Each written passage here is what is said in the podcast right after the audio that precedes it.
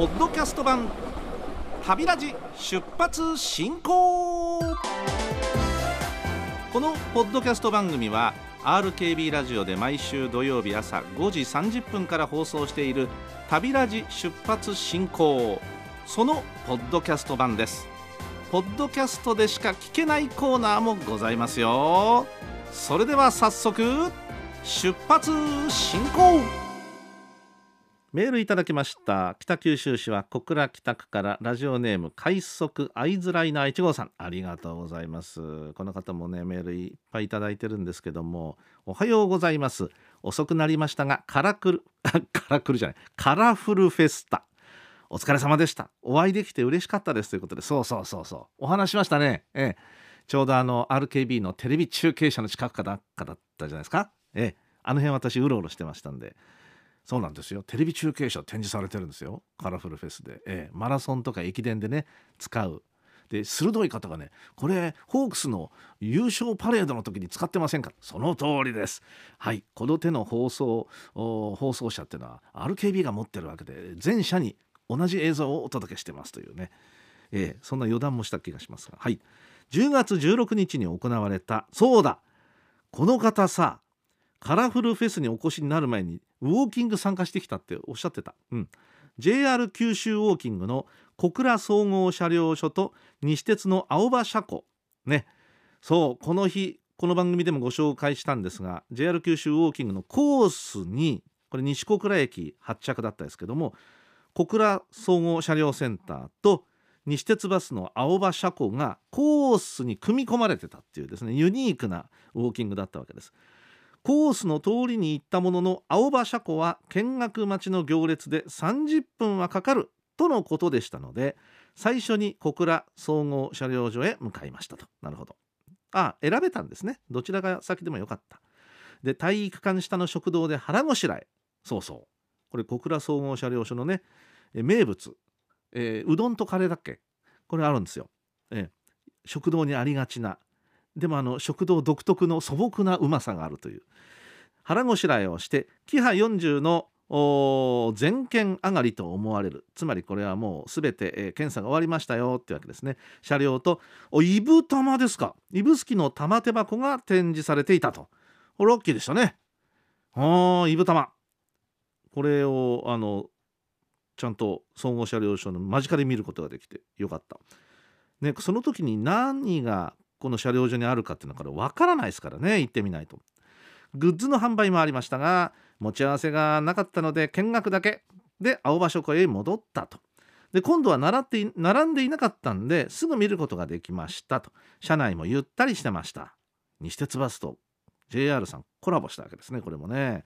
はあ。で立ち会っていた運転手さんはここからがちょっとねん？と思ったんですがバスマニアの間でも有名な方。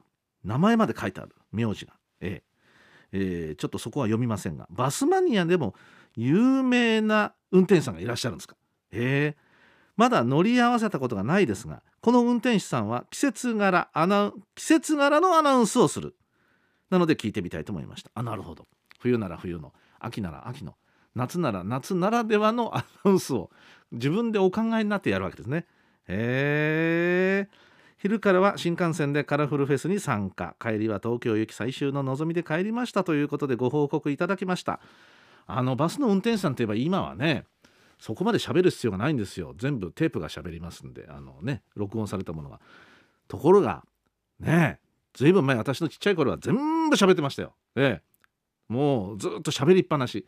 だから運転手さんの喋りの特徴がはっきり出るわけですね。だから子供ながらにええ、あの あこの運転手さんはとか何回も乗ってると覚えちゃうんですね。ええ、いやそれぐらい特徴が出るわけですよ人の喋り方っていうのは。今はまあ全てあの録音されたものがほぼほぼ喋ってますけども当時はそうじゃなかったんでねそれでも今特徴のある方がいらっしゃるっていうのはよっぽど何か印象に残るフレーズを喋ったことがあるんでしょうね。なるほどどの世界にも名物という方はいらっしゃるものでございます。ラジオネーム松江城さん。ラジオネームじゃなくても本名のような名前です。松江城さんというですね。島根県といえば県庁所在地は松江でございますが。さあメールご紹介しますとちょっと気になるものを見に行ってきたので報告ですという写真付き6枚もありがとうございます。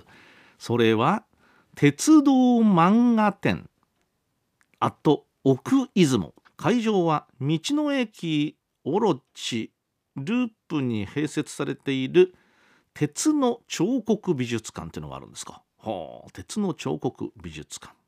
道の駅併設なんだ。最寄りの駅は JR 木次線。へえ。の三野原駅または出雲坂根駅になりますが本数が少ない上場所柄かなりアップダウンを15分から30分歩くことになりますので免許をお持ちの方は車でお越しになった方が良さそうです。私も松江市内から車で2時間弱かけて行きましたって。あそうですか。ね。あの中国山地をこう切っている JR の車両っていうのはあの JR の路線っていうのは景色はいいんだけど本数少ないんですよ。そうなんです。うん。目玉は出雲坂根駅を再現したというジオラマです。ほう。大手出版社で編集長をされていた、えー、主催の方曰く発展途上のジオラマなのでとのことです。うん。写真がねついてんだけど。あああの2枚ついてますが駅舎とそれからその前を通る車道1車線ですわね。片側1車線の道路。ね。それから、え取り付け道路っていうんですか？そこに向かって川を渡って、えー、脇のところからその道路に上がるという取り付け道路もついてる。うん。あこれジオラマ。言われなきゃこれあこれ本物じゃなくてあジオラマなんですか。よくできてますね。はあこういう模型があるんだ。うん。いやジオラマってね鉄道のあの線路引くだけじゃないですもんね。周りの景色海川山建物。それを本当にリアルに再現してあるってよくできてるなと毎度も思いますがこの写真もそうです。ほうありがとうございます。確かに完成しきっていないところも多いのですが高低差の感じや駅周辺の再現度はかなり忠実で見入ってしまいました。えこの2枚の写真だけでも私見入ってしまいますので前景をぜひ見られたらいいなと思ってますが鉄道関係の漫画の展示もいろいろ見入ってあっという間に時間が過ぎ楽しいひとときを過ごせましたって。入場料は大人で300円ですがうん満足感満足度の高い内容でしたって。あ模型鉄の方には特におすすめしたいイベントです。ぜひ茅野さんもいかがでしょうということで今心が揺れ動いております。23日でしょ？うんどうしよう。うん。へえついでに、えー、三野原駅まで足を伸ばし奥出雲オロチ号の発着を見て帰りました。あこれがあの白い車体車両ですがこれがそうなんですね。うん。ヘッドマークをつけるような、えー、中心のところに何かこう、えー、なんなんて言うんだろう。白い車体にですねえー、っと青でうんよくアニメなんかであるじゃない。セリフを乗せてその端っこがこう尖ってるやつウニみたいなの。そんなマークがついてます。ヘッドマークは左下にちょっとこう寂しくつけてあるという感じでございます。オーロチのマークついてますね、えー、という内容のリポートでございました。どうも素敵な情報ありがとうございました。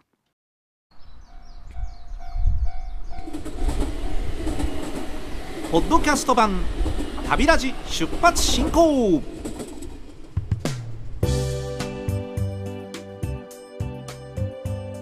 乗務員茅野の鉄道コラム。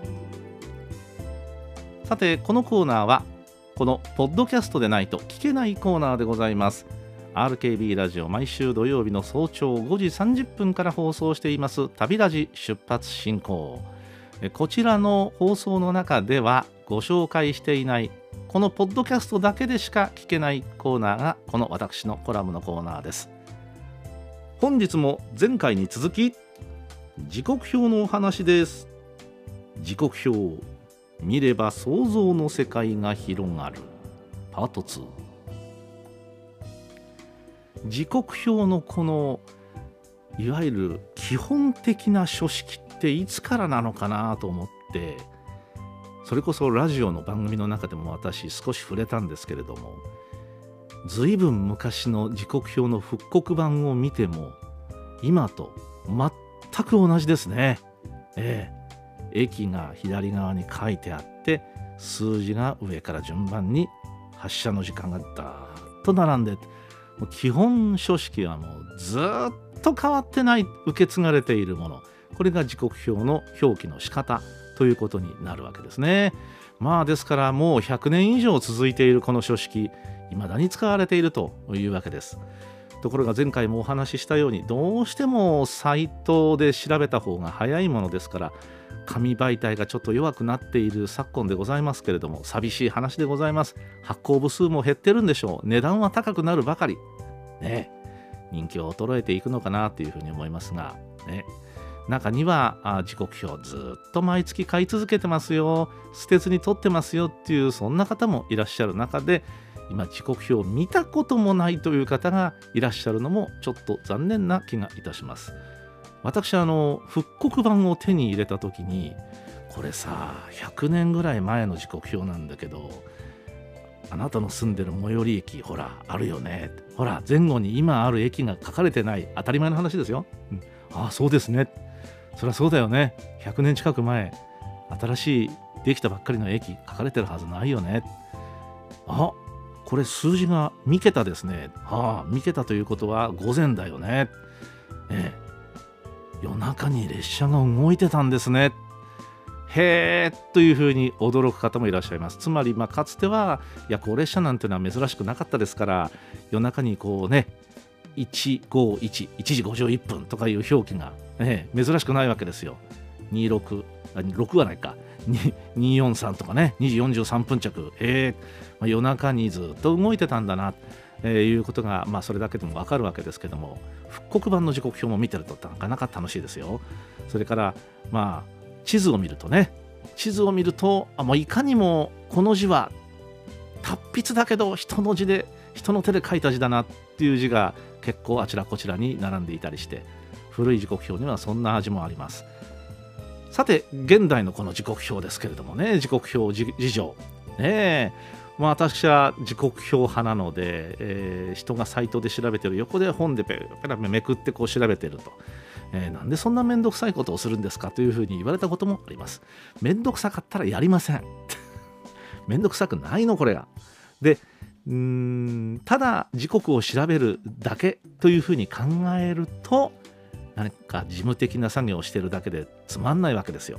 ところがですねちょっと時間のある時にちょっと時間のある時に眺めながら想像してみてください。そうするとですねお同じ今のこの時刻に例えば遠く離れた北海道の何々線ではおこの今札幌駅をお今旭川駅をこの列車はまさに発車しようとしているなとかですねええお同じ時刻に札幌とかそういうところで旭川でそんな光景があるかと思ったら東京ではこうなってる。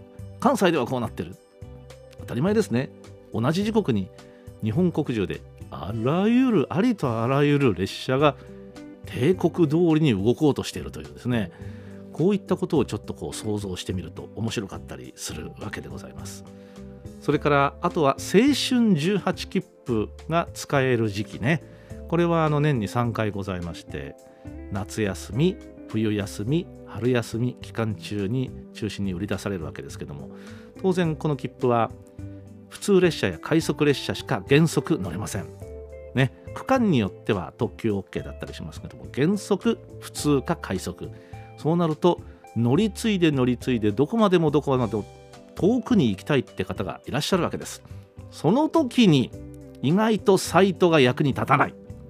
なぜかというとそのような乗り方をするのが一般的ではないからです。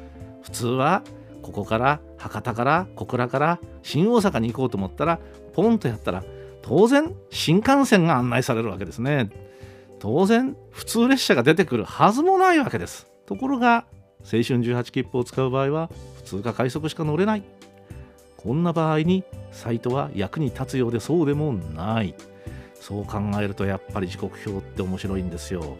そうやってあここで乗り継いでここで乗り継いでここで乗り継いでというのを調べていくと列車を78本乗り継げば大阪まで行けるんだなその日のうちにとかね。あるいはそれよりもっと遠くに行けるんだなっていうことが想像できちゃったりするわけでございます。ただ時間によってその列車が見せてくれる列車の役割が違いますよね、まあ、例えば早朝の時間帯だと列車の中は意外と空いてるかな座れるかなところが8時台とか7時台8時台になるとあえー、中高校に通う生徒さんなんかが乗ってくるかな学生さんなんかが乗ってくるかな付近に大学があるかなね。でこれが昼間になると、まあ、主婦の姿が目立ち始めたりとかお出かけのね。で夕方になるとまた今度は通学通勤のサラリーマンの姿が目立ったりとか。当然普通列車ですからそういった方の姿もあるわけで生活普段の生活のちょっとした営みと出会えるというねそんなこともあるわけです。当然普通列車で遠くに行くと地域の言葉も聞こえてきますんでね。これがまたちょっとずつ変化していくのも面白いという九州を出て例えば山陽の方に行って広島辺りに行くとああ言葉が変わってきた。広島弁だ。岡山弁だ。関西弁だ。面白かったりしますけどね。想像できることはいろいろある。時刻表ただ時間を教えてくれるだけではありません。いろんな活用の仕方がございます。今こそ時刻表見直そうじゃございませんか。